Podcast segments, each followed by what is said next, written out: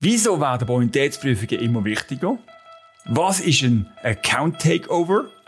Die Fragen, wie man den Schutz dagegen aufbauen kann, das erfährst du jetzt im Interview mit Dani Gamma von Griff. Los rein! Inside E-Commerce Podcast mit dem Blick hinter die Kulissen von Online-Shops. Willkommen! Ich bin der Michael Spammer, E-Commerce und Digital-Enthusiast seit über 20 Jahren und Gastgeber vom Inside E-Commerce Podcast. Und mein Gast ist der Dani Gamma von Criff. Und vergiss nicht, den Podcast auf Spotify und Apple Podcasts zu bewerten. Merci und viel Spaß. Hey, sei Dani und willkommen im Podcast-Interview. Hoi Michi. Zuerst einmal, wer ist denn der Dani Gamma?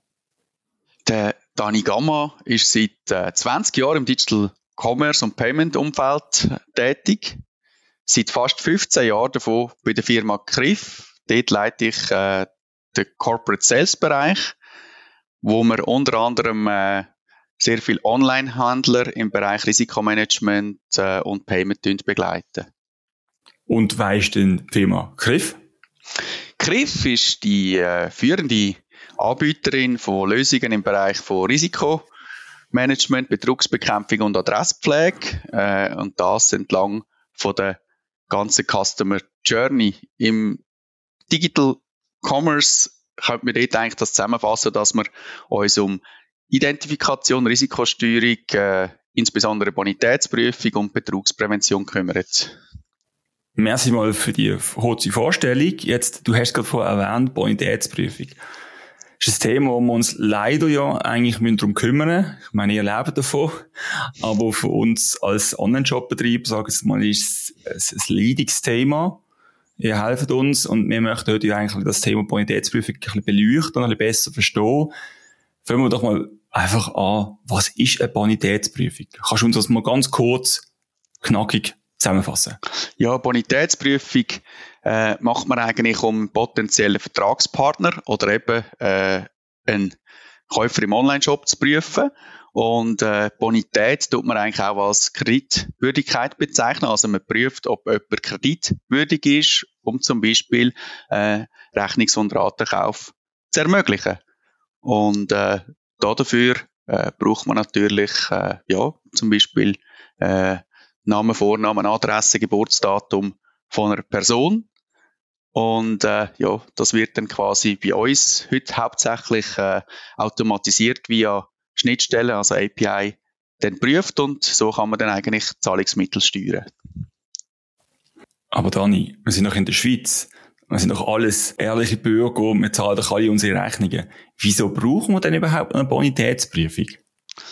Ja, also die Schweiz steht im internationalen Umfeld sicher gut da, aber wir machen das Griff äh, regelmäßig so halbjährlich Auswertungen bezüglich äh, Inkasso-Quoten, Schuldnerquoten und ja, äh, da liegen wir schon im Bereich von Inkasso-Quoten bei 15 Prozent äh, über die ganze Schweiz verteilt. Also äh, nicht ganz alle zahlen ihre Rechnungen pünktlich oder überhaupt. Kannst du kurz erklären, was heisst Inkasso-Quote und wie berechnen wir das? Ja, äh, Griff selber, wir sind eine neutrale Informationsplattform und Auskunft Day. Wir machen selber, also kein Inkasso, wir sind kein Inkasso-Büro. Wir arbeiten aber mit ganz, ganz vielen Inkasso-Büros zusammen, äh, fast 40 in der Schweiz, und haben dadurch natürlich ganz viele Zahlungserfahrungen wo wir in unserer Datenbank haben. Und äh, ja, die Inkassoquote ist eigentlich, wie viel äh, Prozent von diesen Personen bei uns in der Datenbank, und da decken wir äh, nahezu alle wirtschaftlichen Personen in der Schweiz ab, haben mindestens einen Inkassofall gehabt. Und da sind wir bei 15 Prozent. Und du sagst, wir stehen gut da. Was sind denn das, wie hoch sind die Zahlen im Ausland? Ja, ich glaube, äh, die sind sicher höher. Im Ausland, ja, könnt ihr jetzt keine konkrete Zahl sagen, aber auch gerade in den Schuldnerquoten etc., äh, wo wir in der Schweiz etwa ja, bei 6% sind, ist das im Ausland sicher höher.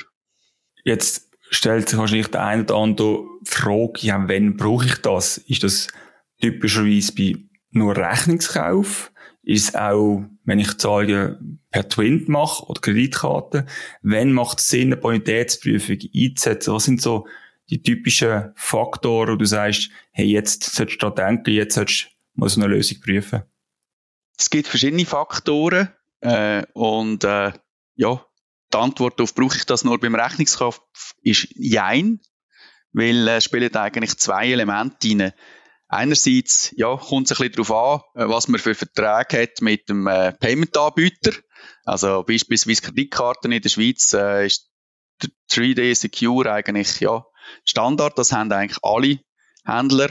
Und darum hat man wahrscheinlich auch wenig Chargeback-Risiko. Im Ausland sieht das ein bisschen anders aus. Dort, äh, ja, äh, gibt es äh, ganz viel äh, Risiko, je nach Land auch im Kreditkartenbereich. Bei Twint aktuell, äh, ja, äh, muss man das theoretisch nicht prüfen. Äh, es ist aber natürlich so, dass eine Komponente die ganze User Experience im, äh, in der Customer Journey von so einem Online-Kauf ist. Und die meisten von unseren Kunden führen eine sogenannte aktive oder proaktive Zahlungsmittelsteuerung äh, durch. Das heißt, sie prüfen eigentlich äh, Bonität vom äh, Käufer, bevor sie die unterschiedlichen Zahlungsmittel anzeigen. Und äh, das heißt, man würde dann eben quasi alle Bestellanträge prüfen. Das heißt, ich bekomme den Rechnungskauf nur angeboten, wenn meine, mein Rating genug gut ist. Ja, genau. Äh, das heißt, man kommt den Rechnungskauf nur dann angeboten über, wenn äh, das Risikoprofil für den Händler, für den spezifischen Händler äh, dem entspricht, dass er sagt, dass er Rechnungskauf erlaubt. Und da gibt's äh, natürlich die Möglichkeit, das ganz unterschiedlich zu konfigurieren, weil jeder Händler hat eine unterschiedliche äh, Warenkorb, Marge, Risikosituation und äh, das kann man äh, ja bei uns jetzt äh, händlerspezifisch eigentlich dann einstellen, ab wann jemand äh, Rechnungskauf oder Ratenkauf etc. erlauben. Du hast vor 3D Secure erwähnt, das hat ja für ein bisschen rote Köpfe gesorgt, wo das eingeführt worden ist, ist ja heute auch immer noch eigentlich eine zusätzliche Hürde für den Kunden, sagen wir mal. Wie erlebst du das? Ist das, gibt es noch Gründe, dass man sagt, komm, wir schalten 3D Secure ab, macht dafür eine gute Bonitätsprüfung und haben eine bessere User Experience? Oder ist das in der Praxis eigentlich weniger üblich? Ja, ich glaube, in der Praxis äh, ist schon so, dass das 3D Secure äh, sich durchgesetzt hat.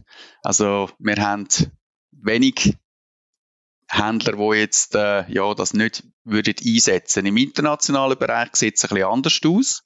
Und äh, ich selber, also habe mich an die äh, User Experience auch noch nicht gewöhnt in diesem Bereich. Äh, darum wähle ich meistens Rechnungskauf. Aber äh, ja, ich denke, in der Schweiz äh, ist man dafür als Händler gut abgesichert gegen, gegen Betrug im Kreditkartenbereich. Also das heißt, wenn ich mit meinem Online-Shop ins Ausland gehe, dann wird Bonitätsprüfung erst recht das Thema. Ja, äh, wenn man im Ausland mit 3D Secure und so weiter äh, arbeitet, in dem Sinn ist das Kreditkartenthema auch erledigt, aber dort äh, sind vielleicht dann Commissions ein bisschen höher und äh, darum muss man das abwägen. Und ja klar, äh, im Ausland äh, ist Rechnungskauf auch immer beliebter. Also in unseren Nachbarländern, äh, im deutschsprachigen Raum sowieso. Aber der Rechnungskauf, äh, ja, hat weltweit Aufwind. Das äh, kann man in dem Sinn äh, den grossen Buy Now Pay Later Anbieter wie Klarna und äh, PayPal äh, eigentlich verdanken, weil äh, ja, die haben sozusagen den Rechnungs- und äh, Ratenkauf, also das Buy Now Pay Later eigentlich äh, ja, globalisiert. Und nicht mal auch bei Pay Later macht eine Bonitätsprüfung Sinn oder ist sogar Voraussetzung? Ja, genau. Also bei Pay Later äh, äh ist, ist das äh, eine starke Voraussetzung bei, bei Pay Later, also Ratenkauf, äh, gibt es wenige Händler, die das dann äh, selber anbieten. Dort tut man das meistens dann outsourcen an einen Dienstleister und äh, ja, aber auch die Dienstleister ja, arbeiten äh, selbstverständlich mit äh, Auskunfteien, wie zum Beispiel jetzt ein Griff. Jetzt reden wir immer über Schutzmechanismen. vielleicht habe ich zu wenig negative äh, Motivation, zum Online-Shops beschissen. Musst mir helfen. Was gibt's denn für Fraud-Möglichkeiten? Also, was wird heute alles gemacht, um den Online-Shop-Betrieb über den Tisch zu ziehen? Ja, also da gibt's äh, ganz viele Möglichkeiten an unterschiedlicher Ausprägung. Also äh, da gibt's, äh, sag jetzt mal, äh, Leute, die eigentlich äh, ja, äh, normale äh, Shopper sind wie du und ich, die dann irgendwie halt mal probieren, äh, wenn es nicht auf Rechnung überkommen, äh, zum Beispiel ein bisschen den Namen zu verfälschen und so weiter.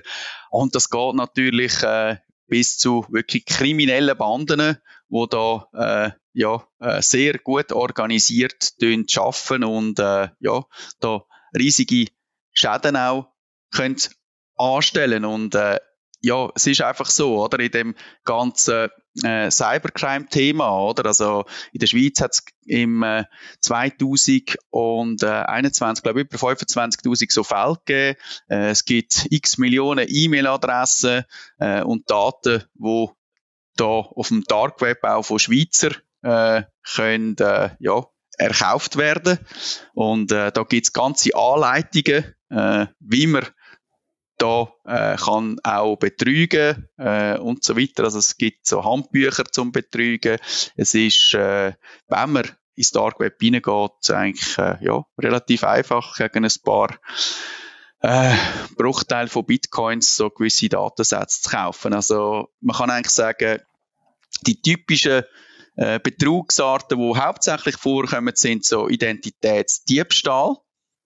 Das heißt, äh, ja, ich nehme einfach die Daten von einer äh, Person, die eine gute Bonität hat und tu dort äh, natürlich äh, Sachen zu bestellen.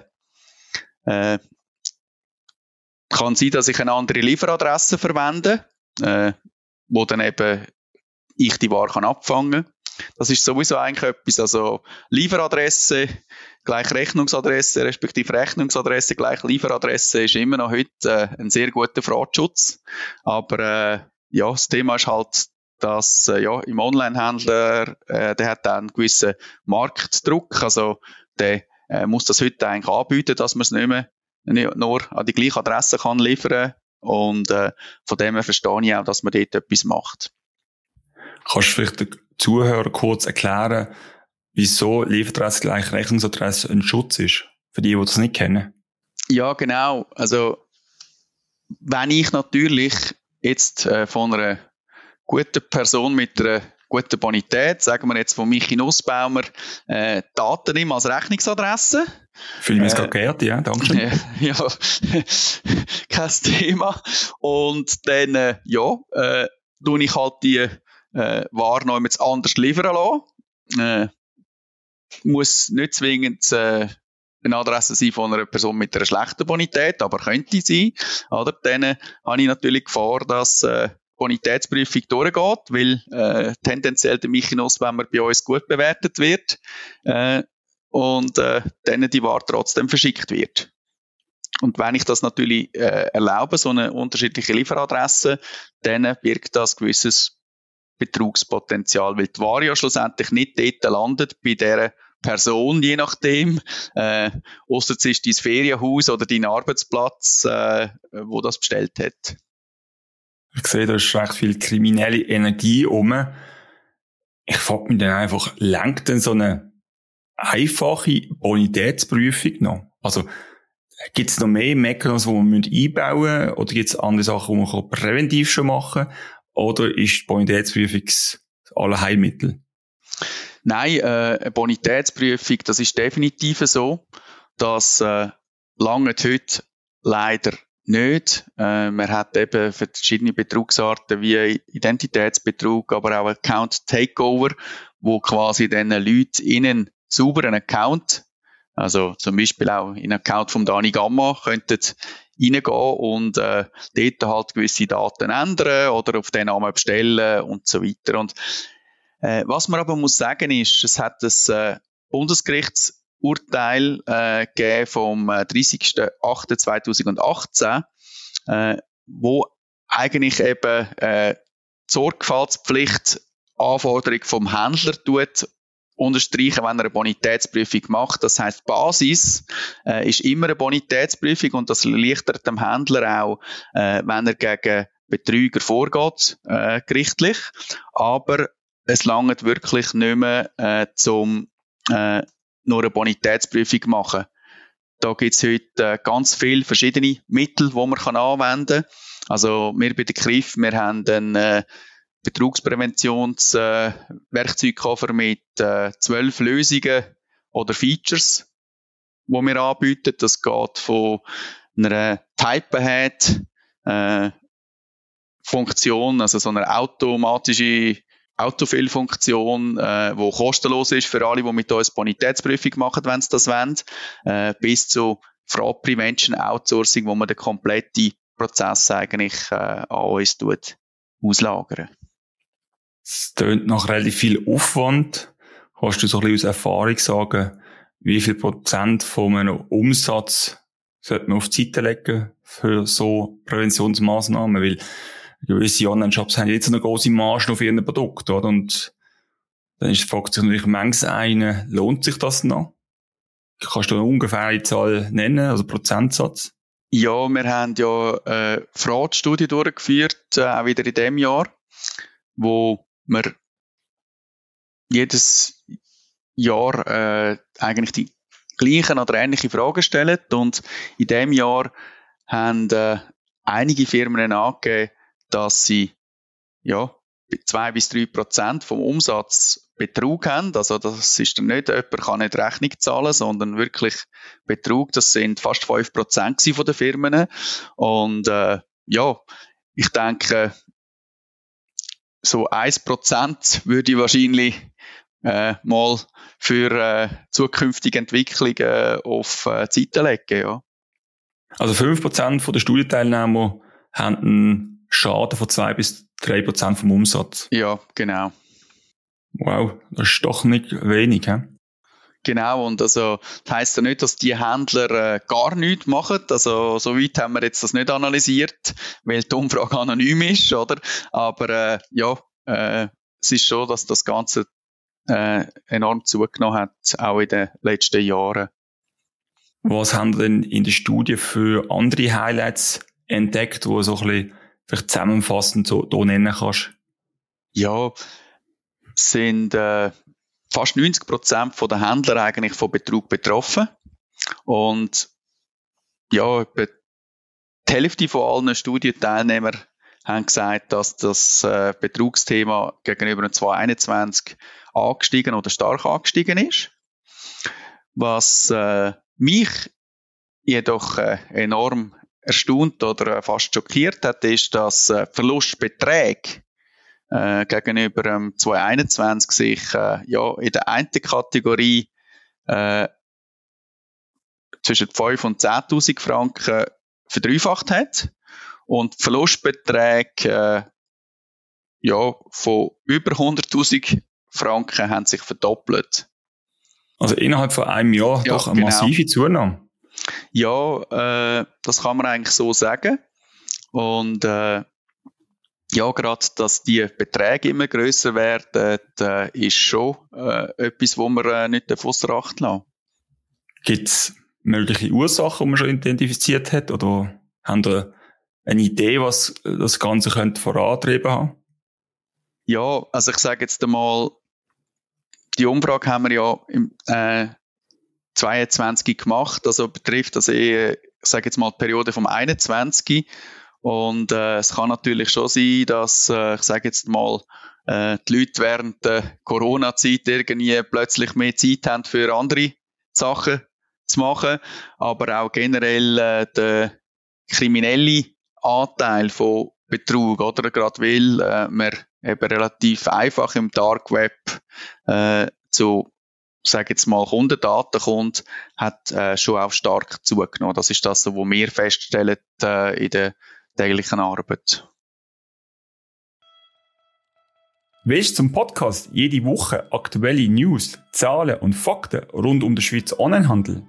Dann abonniert den Carpathia Newsletter auf blog.carpathia.ch. Also einerseits haben wir eine rechte Zunahme, ist ich verstanden, und auf der anderen Seite haben wir Bonitätsprüfung und ganz viel drumherum. Jetzt fragen sich natürlich viel, oh je, da muss ich etwas machen, bevor es zu spät ist. Wie können sich den Händler effektiv schützen? Also, wo würdest du anfangen? Also deine Empfehlung? Ja, ich denke, es gibt ganz unterschiedliche äh, Voraussetzungen für einen Händler.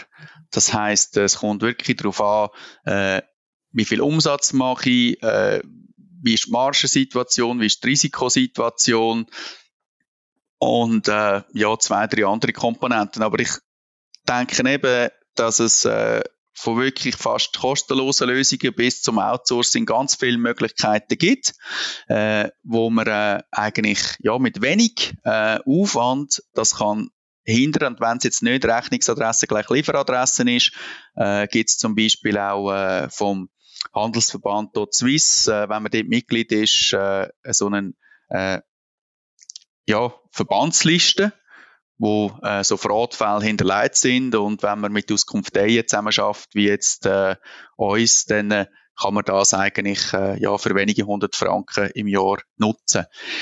Dann was sich auch äh, immer mehr äh, durchsetzt und verbreitet, ist äh, der Einsatz eigentlich von personenunabhängigen Device-Fingerprint-Lösungen. Dort tut man eigentlich nicht äh, primär Person prüfen, äh, wo da sollte bestellen, sondern man tut eigentlich das Gerät prüfen, äh, wo die Bestellung dort ausführen. Äh, und äh, da tut man eigentlich einerseits äh, das Gerät äh, gegen einen globalen Fraudpool äh, prüfen. Also ist das Gerät mit all den verschiedensten äh, Daten dahinter, was ist für ein Betriebssystem etc. Äh, gegen Betrügergeräte prüfen und es ermöglicht eigentlich dem Händler auch äh, sogenannte Velocity Checks zu machen. Das heißt, man kann dann äh, konfigurieren, wie viel Mal darf das gleiche Gerät am Tag, in der Woche und so weiter in dem entsprechenden Shop bestellen. Und so eine Prüfung kostet äh, ja äh, unter, unter 10 Rappen äh, pro Anfrage, was eigentlich äh, ja dann äh, da schon sehr viel hilft. Auch äh, kostengünstig und sehr einfach zu äh, nutzen äh, ist zum Beispiel äh, das Produkt äh, Verification Score, wo wir haben. Da arbeiten wir mit unseren Daten, aber auch mit den Daten von der Schweizerischen Post, äh, einem Adressgüterservice, äh, wo man eigentlich äh, kann nachher schauen oder prüfen, wie gut kennt jetzt äh, die Auskunft die Person. Und wenn wir die gut und lang kennen, dann ist die Wahrscheinlichkeit, dass es äh, ja zumindest äh, kein Betrüger ist, äh, relativ hoch. Das sind recht viele Optionen gewesen, das ist spannend.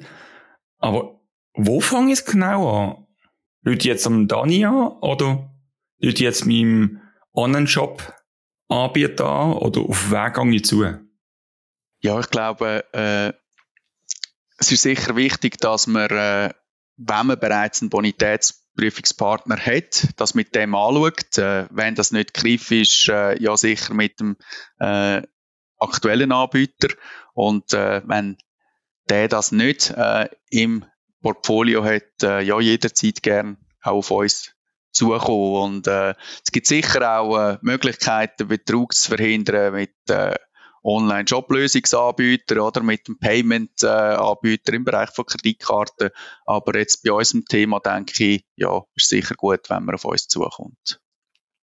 Du hast vorhin erwähnt, man kann es auch outsourcen. Was verstehst du unter outsourcen? Weil ich muss ja schlussendlich ja doch ganz viel in meinen Job implementieren. Ja, äh, es ist folgendermaßen, oder?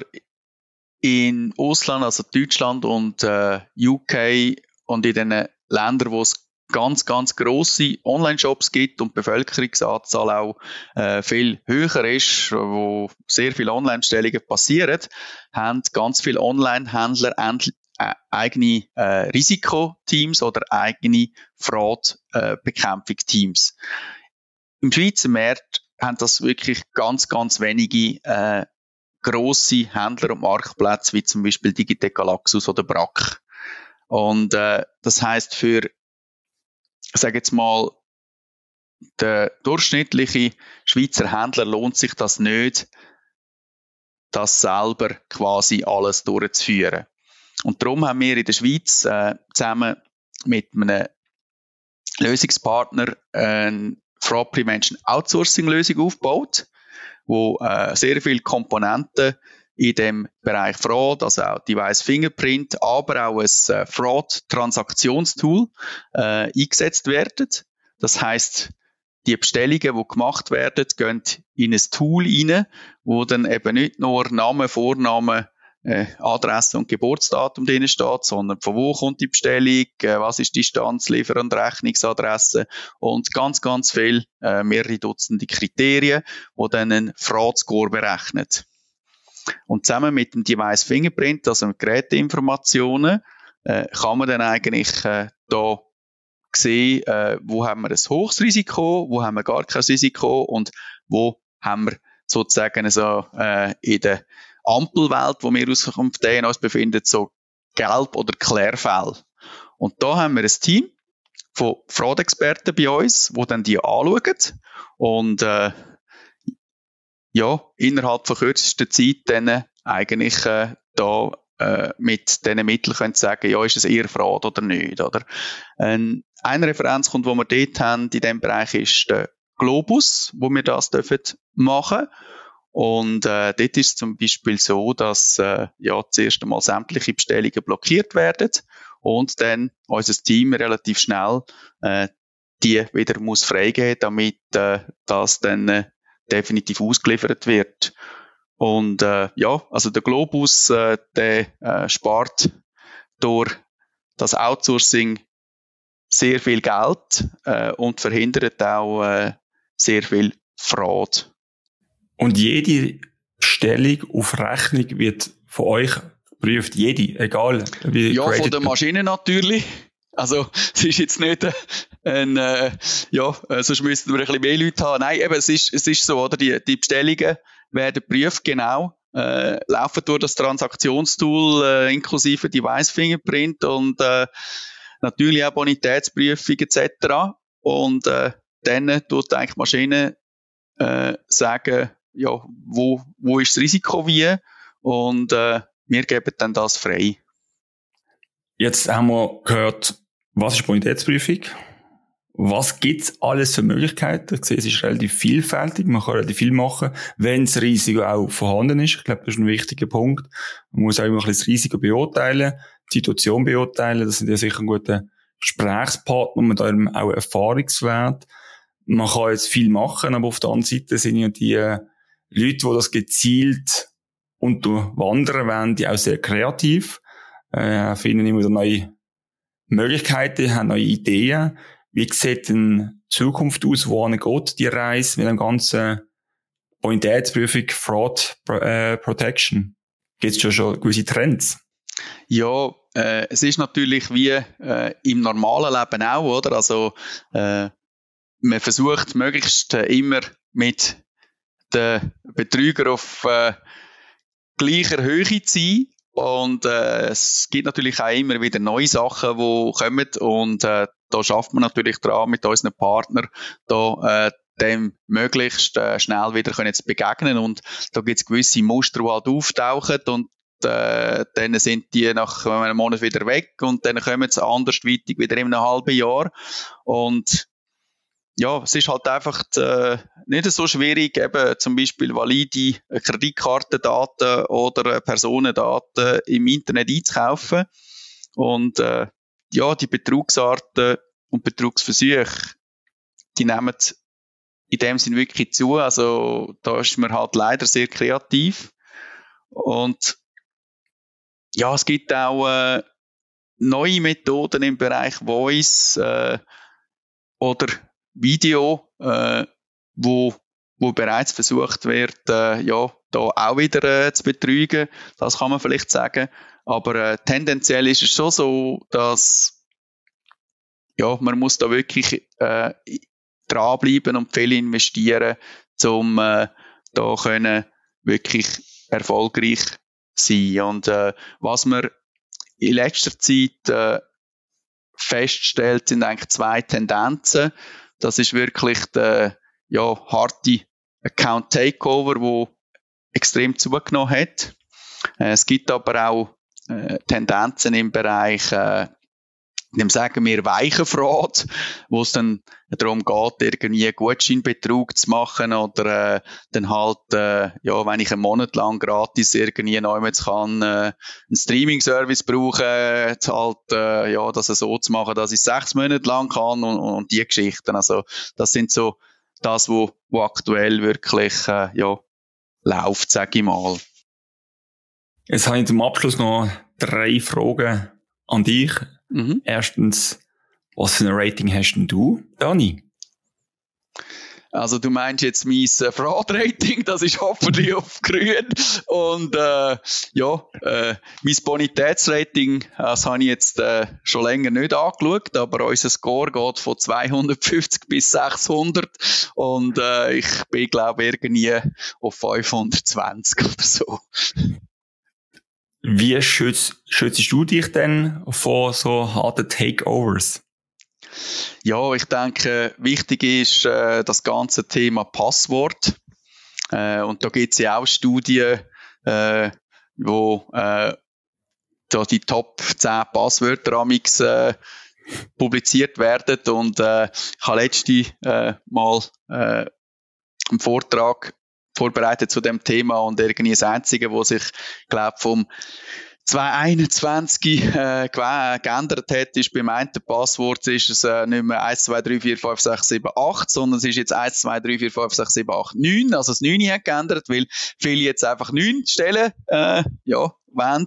Und ja, ich denke eben das ganze Thema Passwortschutz, aber äh, ja, wir von der KRIF, wir sind da sehr, sehr sensibel bei dem Thema, weil äh, als Auskunft haben wir äh, ganz äh, ja, äh, wichtige Daten bei uns, wo, wo wir geschützt werden. Und da sind wir natürlich auch dran, äh, weltweit unsere Mitarbeiter zu sensibilisieren, also das ganze Phishing-Thema zum Beispiel. Äh, ja, und äh, ich tue sicher selber mittlerweile genauer schauen, wenn irgendwelche E-Mails kommen, äh, von wo die kommen äh, und so weiter. Und äh, Fraudtechnisch ist es wirklich aber auch so, dass äh, in dem Bereich Phishing etc. immer mehr aufs Handy ausgewichen wird. Also ja, man muss nicht nur noch bei den E-Mails äh, aufpassen, dass man keinen äh, komischen Link druckt, sondern wirklich auch mittlerweile im Handy, äh, was man dort alles anklickt. Und zu guter Letzt, wie oft kaufst du online ein? Bist du ein Powershopper? Also ich würde jetzt nicht sagen, dass ich ein Powershopper bin.